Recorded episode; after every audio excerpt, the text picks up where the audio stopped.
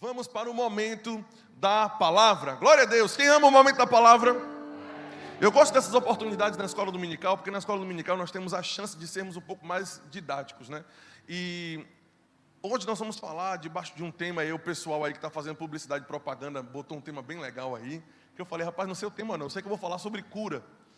E expliquei para eles o que é que estava no meu coração, o que é que Deus tinha ministrado para mim. E eles disseram, pastor, coloca o nome assim, a cura está no pacote. E foi interessante, irmãos, porque, veja, eu primeiro quero te explicar por que eu quero falar sobre isso. Nós vamos lançar de novo as bases, do, os fundamentos a respeito de cura. E você pensa assim, pastor, mas de novo isso. Eu fico pensando, causa número um, pelo qual eu vou falar sobre esse tema de novo e vou falar de coisas que nós já ouvimos. Número um, razão número um. A Bíblia nos manda nos apegarmos com mais firmeza às verdades que já foram ensinadas. Veja, se ela diz aperte mais a pegada para aquilo que você já recebeu, é porque existe o perigo de você perder ao longo do caminho. Então, a, a, a, não, não tem problema você galgar novos níveis, novos degraus, contanto que a cada passo que você dê para o novo, você aperte a pegada daquilo que você pegou. Ou seja, arroche a pegada, esteja mais firme. Para isso é necessário ouvir de novo. Amém. Recentemente eu vi na, na rede social uma pessoa, inclusive formada no Remo, que cria, ouvi ele falar várias vezes que ele tinha unção de cura e Deus operava por meio das mãos dele para operar curas maravilhosas. E um pouco de tempo em que ele se afastou do ministério por uma direção de Deus, e não importa, né, qual seja, se foi mesmo, se não foi, mas eu quero dizer é o seguinte: essa pessoa já postou essa semana um vídeo de um rapaz falando que cura não era vontade de Deus, que não era isso, não era aquilo, com o hashtag Fala Deus. Aí eu digo, ouvi o rema, falava abertamente que tinha unção de cura, orava pelas pessoas e os sinais, os sinais aconteciam, e hoje, em menos de seis meses, já não crê. É necessário ouvir de novo, não é? é? É necessário apertar a pegada, irmãos. E essa é uma prova maravilhosa. Causa número dois, pelo qual eu vou falar sobre isso. É porque eu aprendi isso, a vontade de Deus sobre cura, em 2010. Mas a igreja tem se renovado, pessoas novas têm chegado. E nós não podemos cometer o erro de acharmos que todo mundo já sabe o que nós já sabemos. Amém. Então, para quem já sabe, vai ouvir de novo, para quem não sabe, vai ouvir hoje. Amém. E a terceira causa é porque nós precisamos divulgar mais a verdade, as verdades. Como base, irmãos, eu, tava, eu, eu, eu entrei no YouTube e coloquei um tema, eu coloquei uma afirmação, né? Eu coloquei assim: Deus quer curar a todos, João. Botei assim e apertei Enter. E o primeiro vídeo, o vídeo que tinha mais likes, mais curtidas, mais milhares de curtidas, foi um cara falando que Deus não quer curar a todos. Que não era vontade de Deus curar literalmente, sem medo de ser feliz. O cara dizendo: Não, Deus, para algumas pessoas, Ele reservou uma vida assim, uma vida doente, para que seja um sinal da glória dele. Né? Argumento muito, muito bonito, mas nosso fundamento é a Bíblia. Inclusive, ele convenceu um amigo dele a gravar o vídeo. Olha, ele disse assim: para não ficar só nas minhas palavras, ao invés de ir na Bíblia, ele disse: Eu vou botar um testemunho de um colega meu. É um colega que tinha tem paralisia em alguns músculos. Para você ter ideia, algum, o músculo da face dele não mexe praticamente, ele não consegue nem reter a língua dentro da boca. Então ele fala com a língua para o lado de fora. Um estado terrível, você não vê nada de bom, de perfeito, você não vê a imagem de Deus naquilo ali, entenda. Quando eu digo imagem de Deus, não é que ele não é a imagem de Deus, mas você não vê que é a vontade de Deus ali, porque nos incomoda. Se nos incomoda, se incomodou a nossa natureza, é porque incomodou a natureza daquele que habita dentro de nós. E você vê que aquilo não é vontade de Deus, mas o rapaz dizendo com toda a propriedade do mundo: Eu sei que Deus não quer me curar. Porque eu sei que pessoas, quando me veem dessa forma, mas ainda assim me veem louvando, me veem adorando, eles já disseram para mim: Olha, seu exemplo de vida me traz perseverança. Quando eu vejo o seu exemplo de vida, doente, mas ainda assim louvando a Deus, isso me, isso me ajuda a ser um cristão melhor. E por conta desse comentário, ele diz: Eu entendi então que não é vontade de Deus me curar, para que eu seja um sinal da glória dele. Ou seja, ser a imagem e semelhança de Deus e funcionar como Deus criou Adão e Eva para ser, para algumas pessoas já não é nem mais o padrão.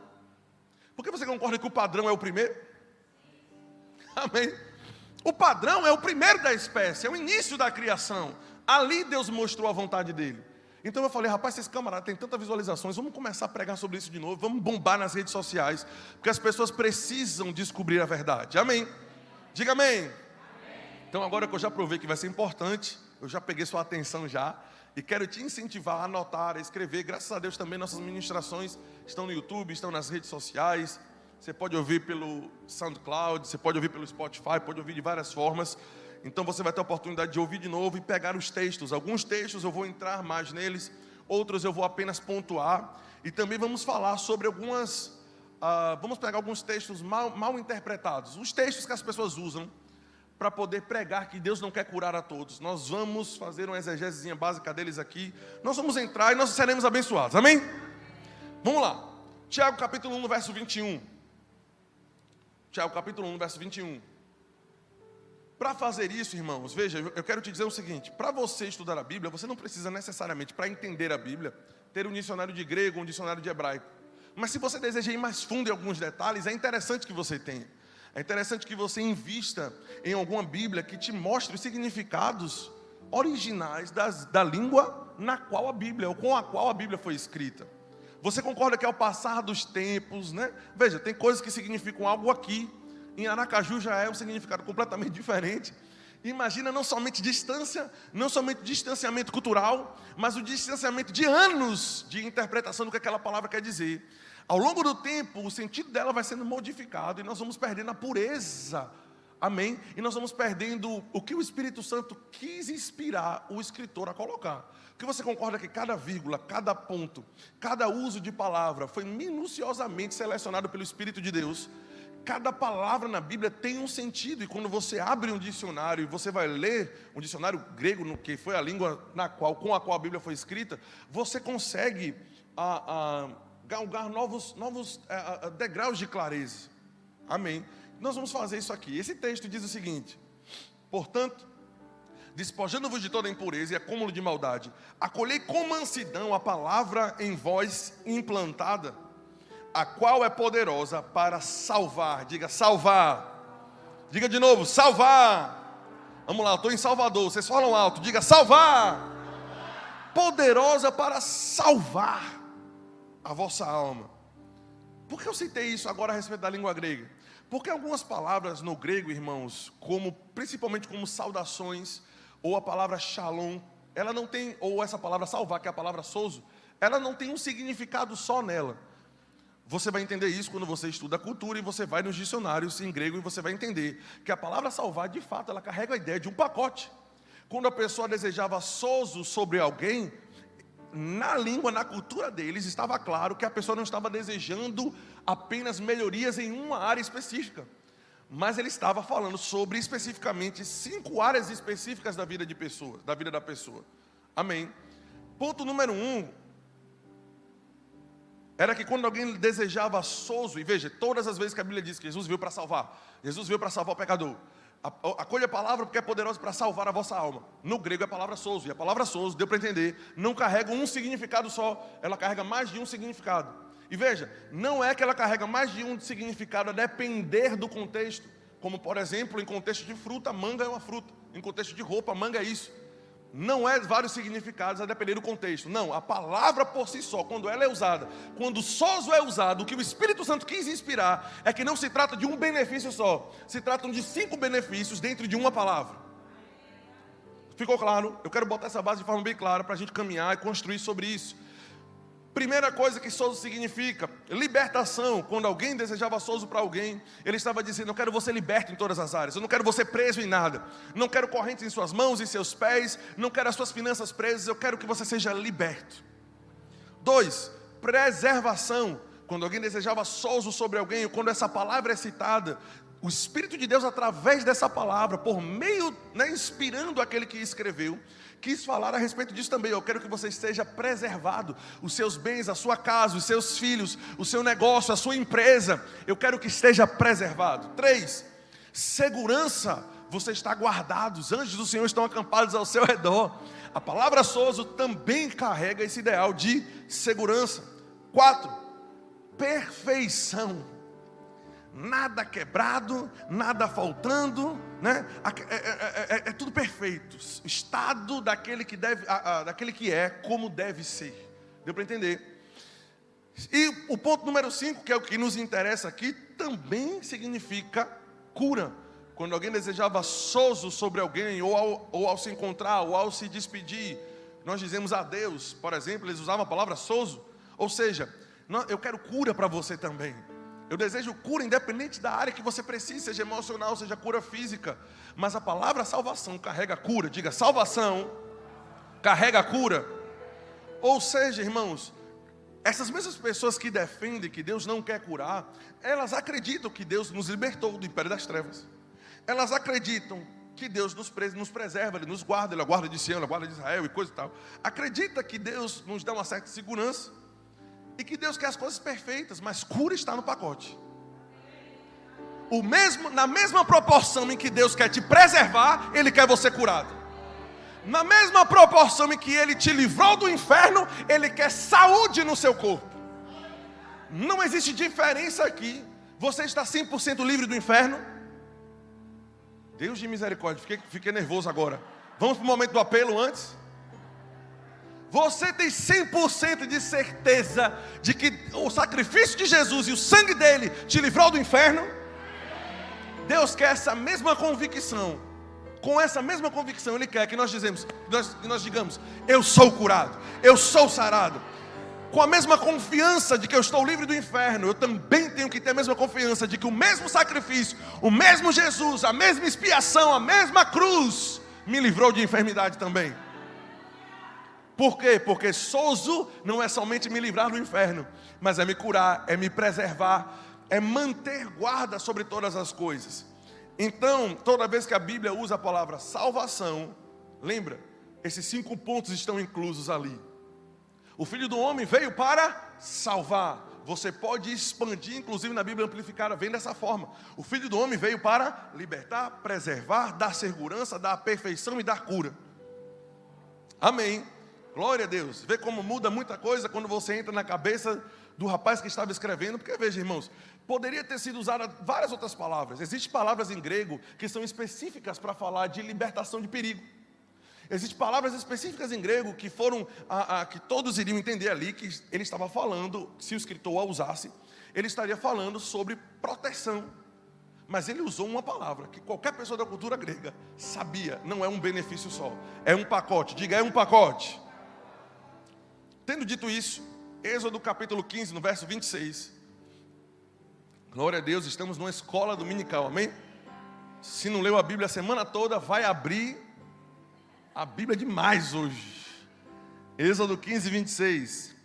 E disse: Se ouvires atento a voz do Senhor, as instruções, o comando do teu Deus, e fizeres o que é reto aos seus olhos, e deres ouvido aos seus mandamentos, e guardarem todos os seus estatutos, nenhuma enfermidade virá sobre ti.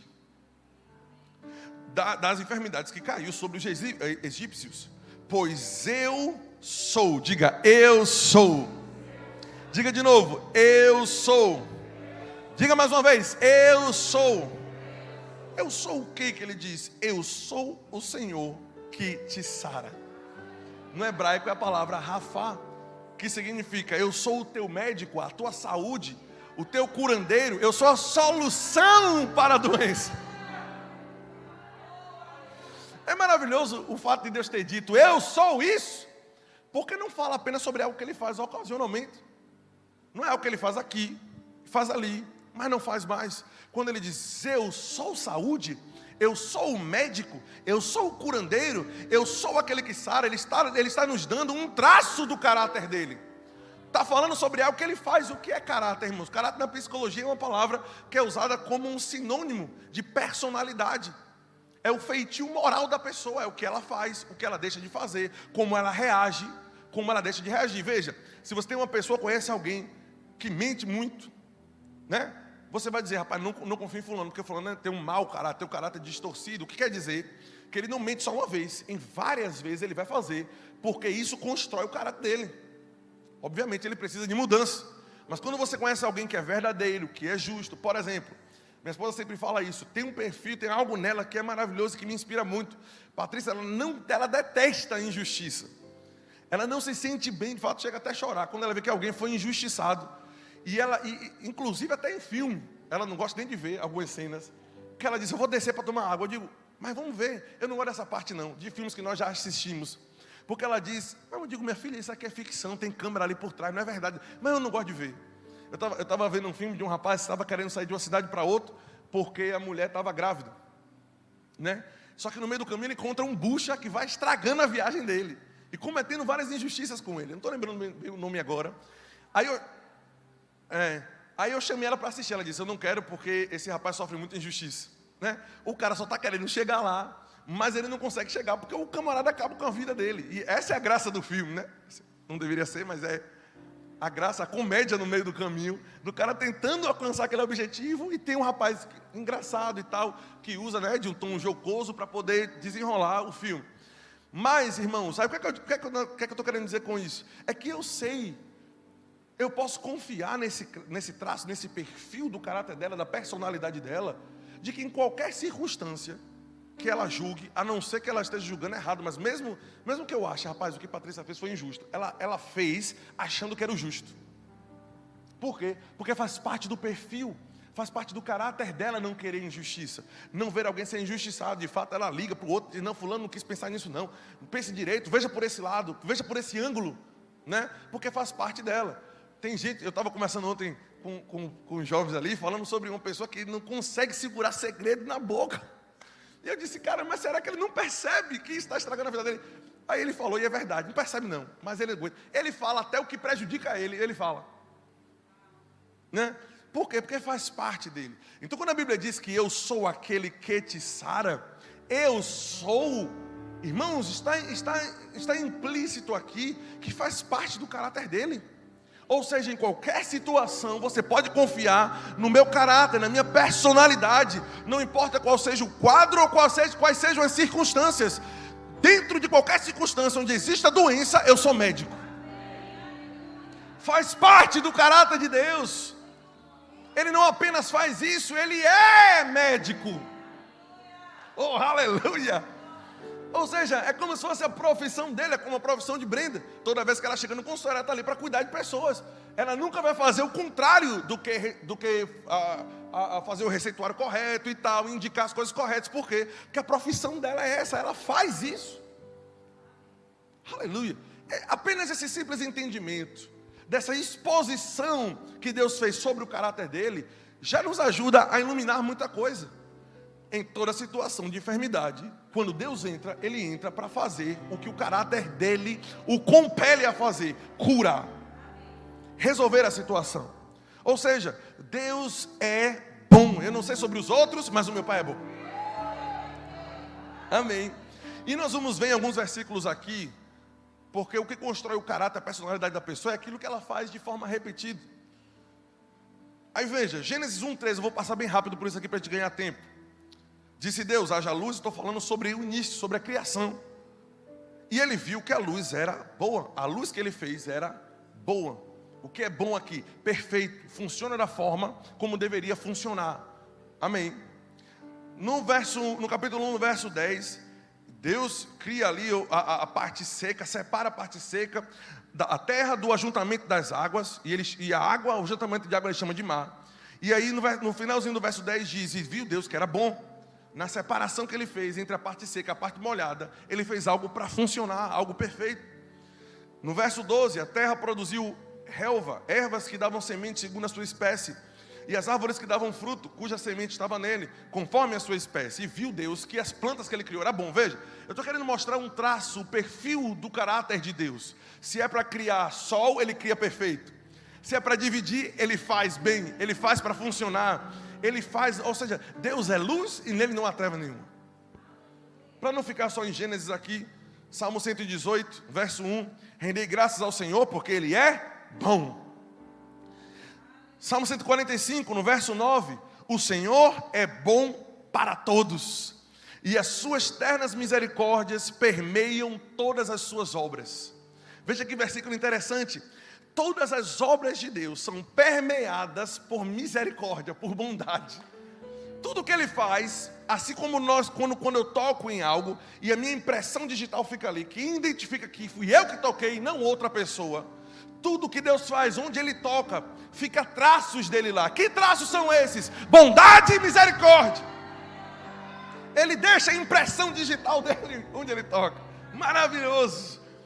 1 João 1,5 diz: Ora, a mensagem que da parte dele ouvimos, temos ouvido e vos anunciamos é essa: Deus é luz.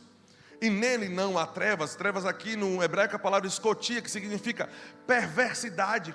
O que é algo perverso? Algo que se corrompeu, que mudou a forma. Veja, Deus é luz e nele não há perversidade, nele não há nada corrompido, nele não há, por exemplo, na vontade, na mente dele, não há uma pessoa que ele criou para ser perfeita, mas aquela pessoa está corrompida com a enfermidade. Deu para entender isso? Outro texto aqui, Provérbios 10, 22. A bênção do Senhor enriquece e com ela não traz desgosto. Você está com a imagem aí, do? Se puder colocar. Eu não posso fazer isso em todos os textos, mas nesse específico aqui eu vou abrir o dicionário em grego para vocês, para vocês verem aqui o significado. Quando a Bíblia diz que, bom, o print não foi muito bom, mas está vendo a palavra desgosto lá em cima. Esse aqui é o dicionário em grego. E a palavra desgosto significa dor, ferida, labuta, pesar, trabalho árduo. Mas eu quero ficar com esse primeiro significado aqui. A bênção do Senhor enriquece e não traz dor. Ou seja, Irmãos, não existe a possibilidade de Deus estar envolvido com isso. Mas vamos adiante. Tiago 1,17, que para mim é um dos melhores. Toda boa dádiva, todo dom perfeito, são lá do alto. Oh, aleluia. Desce de alguém, de quem? Do Pai das luzes. Mas será que ele muda ao longo do tempo? Não. Em quem não pode existir variação. Ou seja, toda boa dádiva, todo dom perfeito, independente se você não sabe, até as boas dádivas, uma vez eu ouvi um pregador falando sobre isso, que vem por meio de pessoas, na verdade ela veio primeiro de Deus. Quando uma pessoa te oferta com algo, te semeia com algo, agradeça a pessoa, mas vai agradecer a Deus, porque se é uma boa dádiva, tem um endereço certo. Desce do Pai das luzes. E eu posso descansar no caráter dele, porque o que ele faz sobre que se disse, se a Bíblia está dizendo que desce, é porque ele joga de lá de cima para baixo. Deu para entender? E, e, esse ato dele de nos abençoar, de nos prosperar, de nos ah, ah, ah, guiar, todas as boas dádivas que ele nos dá, irmãos, sejam bens materiais ou conselhos, ou seja qualquer tipo de coisa, ou guarda, ou preservação, ele faz e ele diz: descanse, que eu nunca vou mudar. Em mim não há variação, o que eu estou fazendo, eu vou continuar fazendo maravilhoso. Diga: Esse é o meu Deus. Diga: Esse é o meu Pai.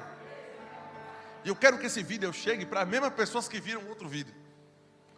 Amém. Vamos lá, vamos lá, vamos entrar mais. Hebreus capítulo 1, do verso 1. Hebreus capítulo 1, verso 1 diz: Havendo Deus outrora falado muitas vezes e de muitas maneiras aos pais pelos profetas, nesses últimos dias, ou seja, nos dias no qual, né, dos quais o autor estava escrevendo. No passado Deus falou por meio de profeta, mas agora, nesse tempo agora, nessa nova estação, Deus nos falou por meio do Filho. Ou seja, a comunicação de quem Deus é e do que Ele faz, Deus não está fazendo mais por meio dos profetas, ou por meio de qualquer outra coisa do Antigo Testamento. Essas coisas agora não são mais o guia, essas coisas agora apontam para aquele que é o guia para aquele que é o caráter de Deus em carne humana. Amém? É, é, é, a vontade de Deus em um corpo humano. Veja, ele nos fala por meio do Filho, a quem constituiu o herdeiro de todas as coisas, pelo qual também fez o universo. Ele, ele quem? O Filho, é o resplendor da glória de Deus. E a expressão exata, essa, essa palavra expressão exata, no grego é a palavra caráter. Jesus é o caráter de Deus. Se você tiver a Bíblia em grego, você vai ver isso aí. A expressão exata, o que, é que essa palavra caráter quer dizer? Quer dizer uma marca impressa, um selo que é colocado sobre a carta, sobre o animal. Sabe quando pegam um cavalo ou qualquer animal, um boi, que eles querem marcar, e eles aquecem aquele metal e colam no couro do boi. Não estou dizendo que isso é certo, sei lá como é que, é que funciona isso aí. Eu estou querendo exemplificar a minha pregação, me ajude, pelo amor de Deus. Quando ele tira aquilo ali, qual é a marca que ficou no couro do boi? Exatamente a marca do metal que foi aquecido. Deu para entender? Então, quando a Bíblia está dizendo que Deus está falando por meio de Jesus, e Jesus é o caráter, Jesus é, é a marca estampada de Deus na terra. Ele é o céu. Veja que esse ferro, quando ele ferrua, a marca fica aí, a mesma marca daqui. Ou seja, Jesus, quando pisou a terra, por onde ele passava, ele deixava a marca. Oh, aleluia. Então, basta analisar, porque veja, irmãos, enquanto estava apenas em Deus, Yahvé, o Senhor, eu sou o que eu sou e tal, já dava para entender qual era o caráter dele, porque os nomes redentivos estão ali. Ele, ele se chama de algumas coisas para revelar o seu caráter. Eu sou Rafá, eu sou de si, eu sou a sua bandeira, eu estou sobre você, eu estou aqui para te guardar. Né? Eu sou aquele que te justifica. Deus se transformou um homem igual a mim e a você. Porque o melhor tipo de comunicação é quando você fala de espécie para espécie. Por exemplo, quando John dá alguns latidos, Patrícia interpreta da forma como ela entende. Mas só um outro cachorro vai entender que tipo de latido é aquele. Ah, tá triste o bichinho. Né? Uau, tá com fome. Para mim, no meu ouvido, foi a mesma coisa. Os dois podem ter sido de raiva. Dizendo, você não está entendendo o que eu estou querendo dizer. Por quê? Porque a comunicação verdadeira ela acontece de espécie para espécie. O diácono vai resolver, olha para cá, olha para cá que é mais jogo. Né? Ou seja, irmãos, nada nos revela mais a respeito de Deus. Quando Deus desceu para o nosso nível, se tornou um semelhante a nós.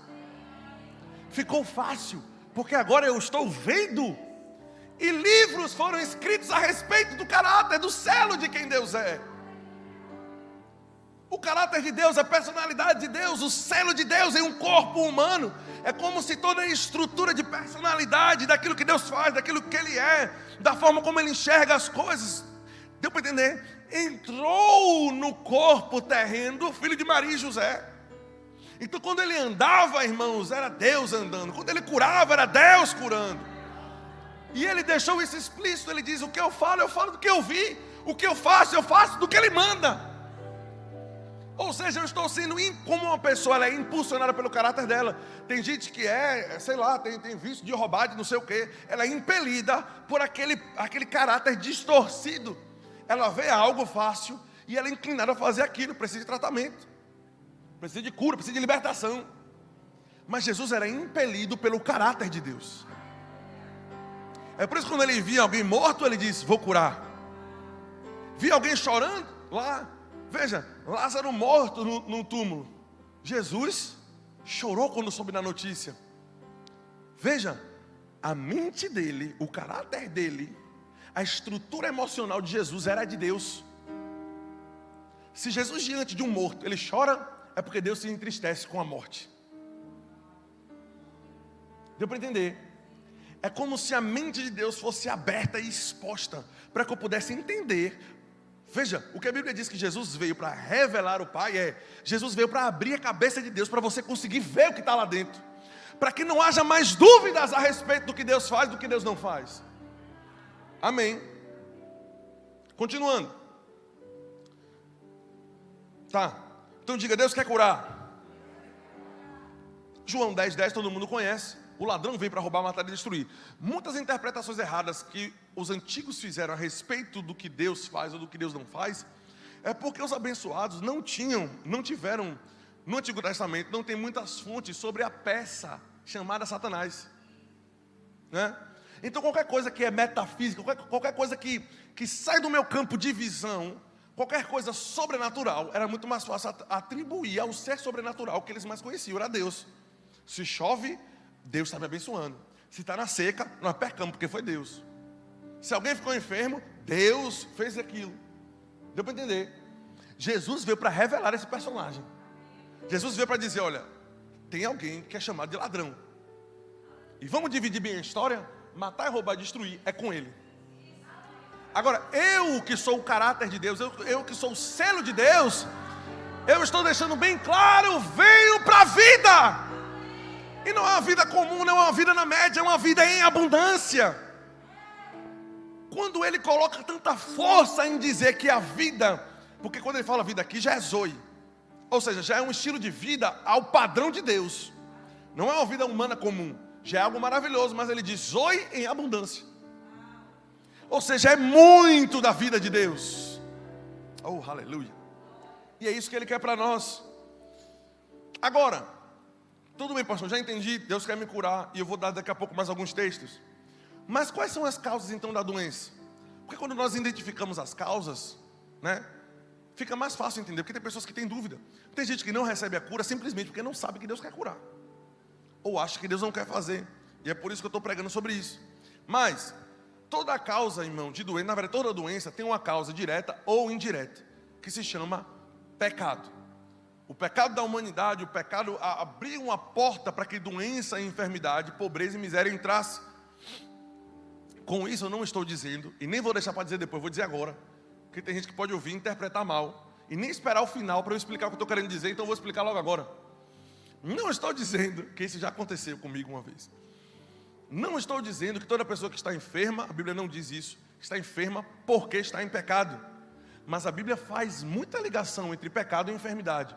Eu vou te mostrar. Marcos 2,5. Vendo-lhes a fé, Jesus disse ao paralítico: Filho, os teus pecados estão perdoados. E aí curou o homem. Jesus identificou que aquele paralítico estava daquele jeito e o que ele precisava para resolver era perdão dos pecados. Mais textos aqui, para não ficar somente nesse aqui, se você não achou que foi uma base muito boa. João 5,14, aquela situação do tanque de Betesda. Mais tarde, Jesus o encontrou no templo, encontrou o homem que foi curado no tanque de Betesda. E Jesus lhe disse: Olha que já estás curado. Não peques novamente, para que não te suceda coisa pior. Ou seja, você está curado. Tome cuidado para não pecar, para que não volte o estado de doença. Tiago, capítulo 5, verso 15. Estamos na escola dominical, escola dominical para estudar mesmo. E a oração da fé salvará o enfermo. E o Senhor o levantará. Levantará quem? O enfermo. E se houver cometido pecados, ser-lhe-ão perdoados. A mesma oração que vai libertar a pessoa do estado de pecado, que vai liberar o perdão para ela, libera o perdão curando. Fala seja o nome do Senhor. Maravilhoso. Vou te mostrar outros textos aqui. Atos 10, 38. Como Deus ungiu a Jesus de Nazaré com o Espírito Santo e com poder, o qual andou por toda parte, fazendo o bem e curando a todos os oprimidos do diabo. Ele não disse curando todos os doentes, ele disse que Jesus curou os oprimidos do diabo. Isso quer dizer que doença não é somente a causa de pecado, né? Mas que pecado pode abrir porta para a doença, mas que a doença também entra como ferramenta de Satanás para nos parar. É isso que eu estou lendo aqui agora para vocês. Lucas 13, 16. Por que motivo eu não deveria livrar deste cativeiro em dia de sábado essa filha de Abraão, a quem Satanás trazia presa por 18 anos, a mulher que estava enferma, Jesus estava dizendo: Eu preciso curá-la. Como ele disse que ia curá-la? Eu preciso libertar essa mulher que Satanás estava mantendo em cativeiro. Então, doença é cativeiro de Satanás. Eu estou te, te dando aqui várias causas para a doença, e você vai ver que nenhuma parte de Deus. Tá. Lucas 11, 14. De outra feita, estava Jesus expelindo um demônio que era mudo.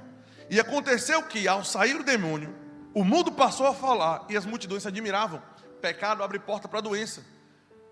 Satanás também usa a ferramenta de doença para tentar parar as pessoas, para poder tentar tragar quem ele pode. É por isso que precisamos estar revestidos da armadura de Deus, com a nossa vida santa, guardada, preservada, confessando a palavra. Mas uma das causas de enfermidade também é a presença de espírito maligno. Algum, essa mulher aqui, ou essa pessoa aqui, estava muda e Jesus não disse, fale, Jesus expulsou o demônio. Ok?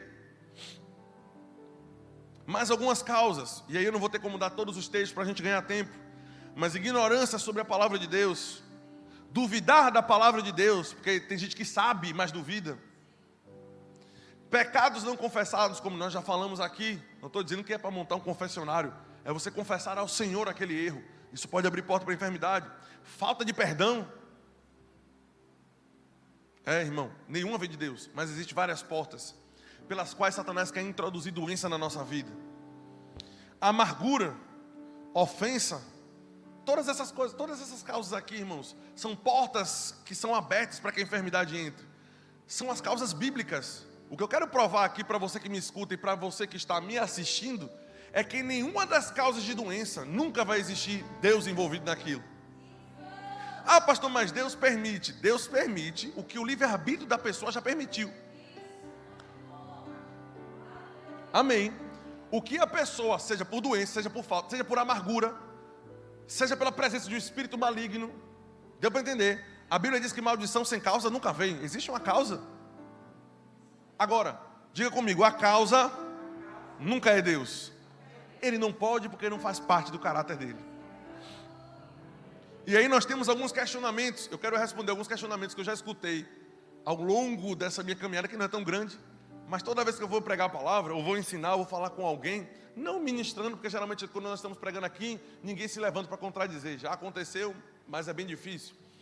Mas conversando no dia a dia, eu já ouvi algumas coisas. Por exemplo, tudo bem, ele quer curar, mas ele quer curar a todos? Quem já ouviu essa pergunta? Nós precisamos da palavra, pelo menos de, da boca de duas ou três testemunhas aqui. Vamos, vamos, vamos abrir a mente de Deus para entender se ele quer curar todos? Mateus capítulo 14, verso 34. Então, estando já no outro lado, chegaram à terra de Genezaré, reconhecendo os homens daquela terra, mandaram avisar a toda a circunvizinhança e trouxeram-lhe todos os enfermos e lhe, e lhe rogavam que ao menos pudessem tocar na ola da sua veste. E todos os que tocaram, todos os que tocaram, todos os que tocaram, ficaram sãos. Não foram alguns, foram todos que tocaram. Não houve segregação, não houve separação. Espera aí, a vontade de Deus é curar alguns. Você não adianta nem me tocar. Não, quem tocou foi curado. Mais texto. Mateus 12, 14. Retirando-se, porém, os fariseus, conspiravam contra ele sobre como lhe tirariam a vida. Mas Jesus, sabendo disso, afastou-se dali. Muitos o seguiram e a todos ele curou. Mateus 8,16. Eu estou fazendo uma defesa mesmo doutrinária a respeito do assunto de cura. É meu objetivo é esse aí. Chegando à tarde, Mateus 8,16, trouxeram-lhe muitos endemoniados, e ele meramente com a palavra expeliu os espíritos imundos e curou todos os que estavam doentes. Vemos pelo menos três situações em que Jesus, o caráter a personalidade de Deus em um corpo humano, não, não, não teve alguns por dignos de cura e outros não. Ele curou a todos. Vado seja o nome do Senhor. E aí, ah, mas fulano eu conheço, era um homem de Deus e tal, e viveu doente. Espera aí, a experiência da pessoa não, não invalida a Bíblia. O meu padrão é, é a Bíblia. Nós temos exemplo de pessoas aqui, por exemplo, de pessoas que nós conhecemos, que o camarada não é dessa igreja, não é mesmo, de outro estado, mas nós conhecemos a história dele. Que o camarada na igreja era o melhor diácono que tinha. Patrícia sabe de quem eu estou falando. O melhor, o primeiro a chegar, o último a sair, o cara era do fogo. O cara, eu não sei que língua é essa que ele orava, mas ele orava em língua dentro da igreja. E todo dia que ele chegava em casa, ele espancava a mulher. Então não veja uma pessoa aqui na igreja correndo, pulando, não deu para entender, para entender. É porque fulano está doente, está vendo que não é a vontade de Deus, você não sabe como é a pessoa fora, irmão. Por, é por isso que é coerente me basear nos textos bíblicos, porque eles são imutáveis. Mas a experiência humana é, é volátil, a experiência humana ela muda. Alguns estão seguindo a palavra, outros não. Então eu não posso basear minha doutrina na experiência humana, eu preciso me basear na rocha eterna, que é a palavra de Deus. Ok. Ah, pastor, então eu sei que eu já ouvi isso aqui. Olha outra frase que eu já ouvi. Eu sei que Deus pode curar, mas será que Ele quer? Eu, eu não, eu estou falando, eu estou é, despejando a minha experiência própria, pessoal aqui, né? Mateus 8, 2. Nós temos que ir para a mente de Deus. Eis que um leproso, tendo se aproximado, adorou-o, dizendo: Senhor, se quiserdes, está em jogo aqui o querer dele ou não? Ele não, ele não, ele não, não apresentou nenhuma dúvida sobre, sobre o poder de Deus para. Ele disse: se quiser. Glória a Deus que a Bíblia nos responde tudo. Se você quiser, pode purificar-me. E Jesus estendendo a mão, epa, Jesus volta para cá, o caráter de Deus. Deus estendendo a mão, tocou-lhe dizendo: Quero, fica limpo. Aleluia, Ele quer. Ele não somente pode, Ele quer. Em outras situações tem gente que sabe que ele quer, mas às vezes tem dúvida se pode. Eu não vou ler o texto lá, mas você já sabe. Ah, se podes. né? Se pode, ajuda ele, aquele rapaz endemoniado. Jesus disse: Eu posso. Tudo é possível que crê. Então a Bíblia nos apresenta que ele pode e nos apresenta também que ele quer. Ah, pastor, eu já ouvi isso aqui. Tudo bem, mas isso foi Jesus. Atos capítulo 3, Pedro, na porta formosa, não tenho prata nem ouro, mas o que eu tenho, o que eu tenho. Diga o que eu tenho. Diga o que eu tenho. Oh, aleluia! Ele sabia que não era algo, não era algo, não, não, o que eu tenho está em minha posse, está em meu domínio. Eu tenho cura para você. Oh, aleluia! Eu carrego isso. Não foi só com o meu mestre, ele habita em mim, na pessoa do Espírito Santo, mas o que eu tenho, eu te dou. Aleluia. Ah, pastor, não, tudo bem, mas isso aí foram os apóstolos do Cordeiro, eu já ouvi. E aí eu não vou poder ler todos os textos por conta do tempo, mas Filipe, o evangelista, o apóstolo Paulo nunca viu Jesus. Não era um dos doze escolhidos, apóstolo do Cordeiro, é a referência que os doutrinadores fazem, fazem a, a, a terminologia que eles usam para falar sobre os doze que Jesus escolheu. Nós vemos milagres contados pelo ministério de Silas, de Barnabé, deu para entender. Então não foi só Jesus, foram os apóstolos, não foram só os apóstolos, foram as pessoas comuns da igreja. Felipe foi um diácono da igreja, escolhido em Atos capítulo 6. Vamos escolher do nosso meio homens de, bom, de boa índole, de bom caráter. Vamos chamá-lo. Em Atos 6, ele estava servindo as mesas, cumprindo a etapa ministerial deles. Dele. 7, 8, ele estava curando cidades inteiras, sendo trasladado pelo Senhor para encontrar o, o, o eunuco etíope. Milagres extraordinários, não por meio de Jesus, nem por meio de um dos doze, por um crente comum. Se é que eu posso, se é que eu posso usar a palavra comum para falar de crente. Porque ninguém que hospeda a Deus é comum. Amém. Todas as dúvidas que eu já ouvi. Agora, eu vou terminar com essa aqui. Tinha mais, mas vou concluir por conta do tempo. Eu, eu sei que você está com fome. Quer comer seu macarrão com galinha? Galetozinho além do imbuir de Deus. Amém. Mas um dos maiores erros de interpretação, um dos maiores, e todas as vezes que alguém me questionou, se bem que eu vou te ensinar algo. Quando a pessoa te chama para querer saber a verdade, não vou dizer perca não, mas invista o seu tempo explicando. Mas quando ela te pergunta para questionar a opinião já formada dela, não perca seu tempo. Essa lição é para a vida, irmão. Amém. Sem falar que tem pessoas que não vão querer aceitar porque é você que está falando. Vou dizer de novo, outro conselho maravilhoso. Tem pessoas que não vão receber porque é você que está falando. Teve uma pessoa que eu estava muito tempo tentando mostrar, ela me perguntava, eu dizia, falando sobre a oração em outras línguas, que não é somente uma, uma, uma o ápice de, né, de uma experiência sobrenatural, que antigamente eu cria nisso. Eu estava no culto, no manto, e a oração em outras línguas para mim é quando eu chegava no nível mais alto do manto, eu largava aquela rajada e parava. Nós entendemos que é uma ferramenta de edificação, é uma oração. Amém? Eu estava explicando isso a ela, e ela, não, não, não acredito, não acredito, não acredito. E eu tomo texto, tomo texto, tomo texto, não acredito, não acredito. Eu digo, então tudo bem, eu esqueci. Aí o Espírito Santo me deu uma estratégia. Eu falei, olha, pega esse link aqui do pastor Luciano Subirá explicando sobre isso. Na hora ela parou e disse: Espera aí, o que, o, que, o que você está ensinando aí, o pastor Luciano Subirá apoia? Exatamente assim, Halim. É isso que ele está falando? Aí eu disse: É, rapaz, então deve ser verdade.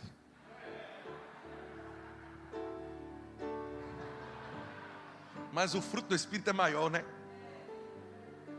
Tudo bem, tem pessoas que não vão querer aceitar porque é você. Então você se cala e deixa Deus usar outra pessoa. Amém, em nome de Jesus. Vai economizar sua saliva e sua paciência também. Mas um dos textos hum, que todo mundo comenta comigo, né?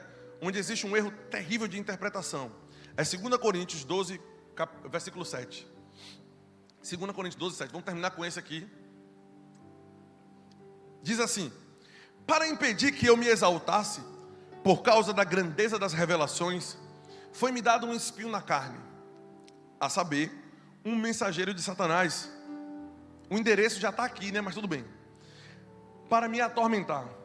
Três vezes roguei ao Senhor que o tirasse de mim, mas ele me disse: A minha graça é suficiente para você, pois o meu poder se aperfeiçoa na sua fraqueza.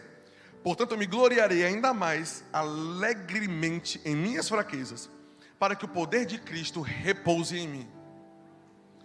Qual é a interpretação que as pessoas dão para esse texto? Paulo, por conta da para que não não entrassem, não caíssem em soberba, Deus enviou uma doença no couro dele que chama de espinho na carne, e essa doença estava lá para que ele não se ensoberbecesse. Não é isso que as pessoas falam? Por conta das grandezas da revelação. Ou seja, Paulo, eu te revelei muita coisa, mas a revelação que eu te dei, eu vou ter que te dar junto um espinho para tu não ficar soberbo. É, é melhor nem receber essa revelação que vem junto com doença. Eu digo, não me dê não, pelo amor de Deus. Né? Aí ele diz assim, a outra, a outra, a interpretação da parte B que as pessoas fazem. E, e Paulo orou três vezes para que Deus o livrasse, e Deus, ó, minha graça te basta. Como se minha graça te basta fosse uma negativa da parte de Deus. Como se Deus dissesse: meu irmão, eu não vou te livrar dessa, não, minha graça te basta. Ou seja, aguenta aí teu pepino. Deu para entender? Mas desde quando uma pessoa, por exemplo, eu preciso pregar para vocês e vocês precisam me ouvir?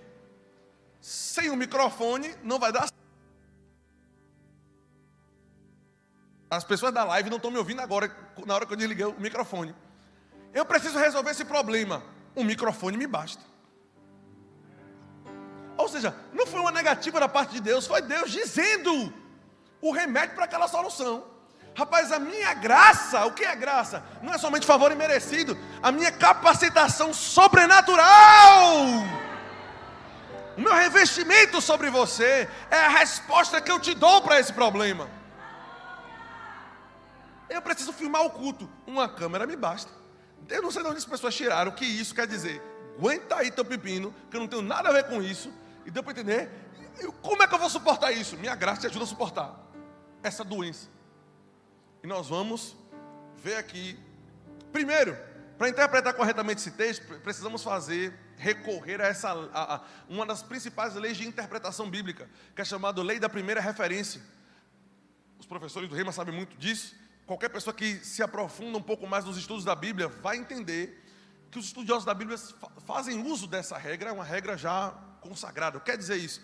Quer dizer quando eu preciso pegar a verdade a respeito de um termo ou de algo que me traz um pouco de confusão, eu preciso ir para o primeiro lugar onde essa palavra foi usada. E ali eu vou encontrar, provavelmente eu vou encontrar a verdade a respeito daquilo. Por exemplo, a palavra graça. Eu quero entender sobre graça. Eu vou para a lei da primeira referência. Se eu não me engano, é Gênesis 6 verso 1 ou verso 2. E Noé achou graça aos olhos do Senhor. Aí você pega o significado de Noé e vê que Noé significa descanso. E você acha ali um dos atributos, uma das características de como a graça se manifesta. O descanso achou graça aos olhos do Senhor. Como é que, qual é a posição que eu devo estar, na qual eu devo estar para que a graça flua? Uma posição de descanso. Eu peguei para estudar a palavra graça e fui para a primeira referência. Então vamos pegar espinho na carne, para entender o que significa, para saber se é doença ou não. E vamos para a primeira referência, Números 33. Primeira vez que aparece esse termo, espinho. Vocês estão sendo abençoados? Bom demais. Verso 51. Digo aos israelitas: quando vocês atravessarem o Jordão para entrar em Canaã, expulsem da frente de vocês todos os habitantes da terra. Ou seja, vocês vão entrar numa terra nova, mas bote todo mundo para fora. Todo mundo que está lá, bote para fora destruam todas as imagens esculpidas e todos os ídolos fundidos e derrubem todos os altares idólatras deles. Apoderem-se da terra e instalem-se nela, pois eu lhes dei para que dela você tome posse. Distribuam a terra por, por sorteio de acordo com seus clãs, aos seus clãs. Para Aí no verso, aqui um pouco mais embaixo, dois versículos adiante. Se contudo vocês não expulsarem os habitantes da terra, aqueles que, que vocês permitirem ficar se tornarão farpa em seus olhos e espinhos na vossa carne. Eles lhe causarão problemas, diga problemas, na terra em que vocês irão montar. Entendemos aqui pelo, pela lei da primeira referência o que significa espinho na carne. Olha, vocês vão habitar em uma terra, mas expulso todo mundo. Quem você deixar vai ser espinho na sua carne. E ele explica o que é. Vão lhe causar problema, vão lhe incomodar, vão ser oposição. Vocês vão tentar herdar a terra, vão tentar desfrutar da terra que eu te dei, mas não vão conseguir, porque vai ter uns buchalados para entender que vai tentar te parar, vai tentar te perseguir, vai tentar entulhar seus poços, vai promover coisas para parar o teu ministério, o teu crescimento. Ou seja, entendemos que espinho na carne não é doença, espinho na carne são perseguições. E nós vemos na Bíblia essas perseguições, o espinho na carne em ação, vamos dizer assim, por meio dos judeus, por meio de fariseus, pessoas espancando, pessoas chicoteando. Então, qual, o que era esse espinho na carne? Eram perseguições. Diga, eram perseguições. Tá. Aí agora vamos pegar as interpretações de mais algumas palavras aqui, nós vamos reescrever o texto para concluir.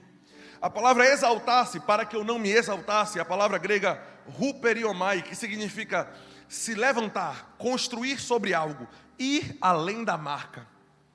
Maravilhoso. A palavra espinho na carne já vemos, perseguições, adversários, dificuldades.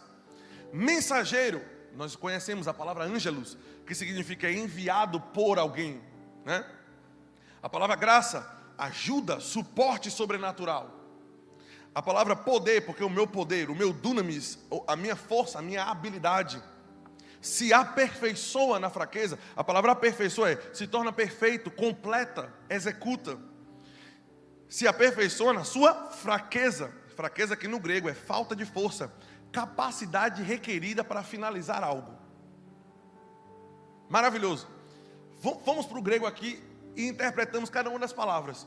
Agora nós vamos reescrever o, o versículo. Amém? Isso aqui eu não estou fazendo heresia, não, pelo amor de Deus. Eu estou pegando os significados originais e vou remontar o versículo para a gente concluir. E, e vou remontar esse versículo também com o entendimento de que espinho da carne não é doença, são perseguições. E veja que interessante. Para impedir que eu, ao invés de exaltar aqui, para que eu me levantasse, para que eu construísse, para que eu fosse além da marca, para impedir que eu fosse além da marca, por causa da grandeza das revelações, se levantaram problemas, perseguições enviadas de Satanás, né? mensageiro de Satanás, enviadas por Satanás para me atormentar. Três vezes orei ao Senhor e essas perseguições, para que essas perseguições parassem. E ele me disse: A minha ajuda e força sobrenatural é suficiente para você resolver isso pois o meu poder, a minha força, a minha habilidade se tornam perfeitos, te ajudando a completar a obra, mesmo quando você não tem capacidade para terminar sozinho. Oh, aleluia! Nós saímos de uma, de uma doença que Deus colocou, para Deus dizendo: Ok, tá, eu te dei muitas revelações. Você sabe, irmão, que o artilheiro é sempre o mais marcado, né? Imagina, no time de Deus ali naquela época, o apóstolo Paulo era o artilheiro, era o cara ali, onde bota dois na cola dele, porque ele não pode passar a marca, ele não pode finalizar, ele não pode ir além. Por quê? Porque recebeu muita revelação, irmão. Veja onde o Rema foi e onde o Rema tem ido, e a proporção mundial que o Rema tem tomado pelas revelações que o irmão Rega recebeu. Pelas revelações também que ele estudou e aprendeu por meio de outros homens de Deus, também que nós sabemos que ele estudou de muitos outros, né, como é W. Kenyon e tal. Então imagina o apóstolo Paulo, que ele teve revelações que ele até disse, olha, algumas que eu tive, que eu não sei nem se fui, se eu estava em corpo, tava, não sei como é que era, eu, mas eu conheci alguém que foi ao terceiro céu, falando dele mesmo. E, e ele disse, revelações que eu recebi que é até proibido falar para vocês. Veja que Deus revelou tanta coisa para o apóstolo Paulo, que o apóstolo Paulo disse, eu não posso nem contar para vocês. Essa aqui Deus disse, eu vou revelar só para você. Disso aqui só você sabe. Não prega, não escreve sobre isso. Era pouca coisa que esse homem tinha? Seriam poucas perseguições que Satanás levantaria? Não, muitas. E aí Paulo vai dizer: Deus, por que eu estou sendo tão perseguido? Como é que eu resolvo isso? E por três vezes Deus disse: Rapaz, tu não está entendendo, não. Que a minha capacidade, a minha força, o meu dunamis, o meu poder em você, vai fazer você completar a obra. Não importa quantas situações Satanás levante, com a minha graça você vence. Quem dera nós tivéssemos mais tempo para pegar outros textos mal interpretados, para a gente mergulhar neles. Mas eu acredito que eu atingi o objetivo nessa manhã. Diga, Deus quer sempre curar. Oh, glória a Deus. Quem está feliz por isso? Amém. Essa foi a palavra que o Senhor colocou no meu coração. Nós vamos ter um momento agora maravilhoso de oferta para missões. É tua abençoada. Nossa líder aí, topada de missões.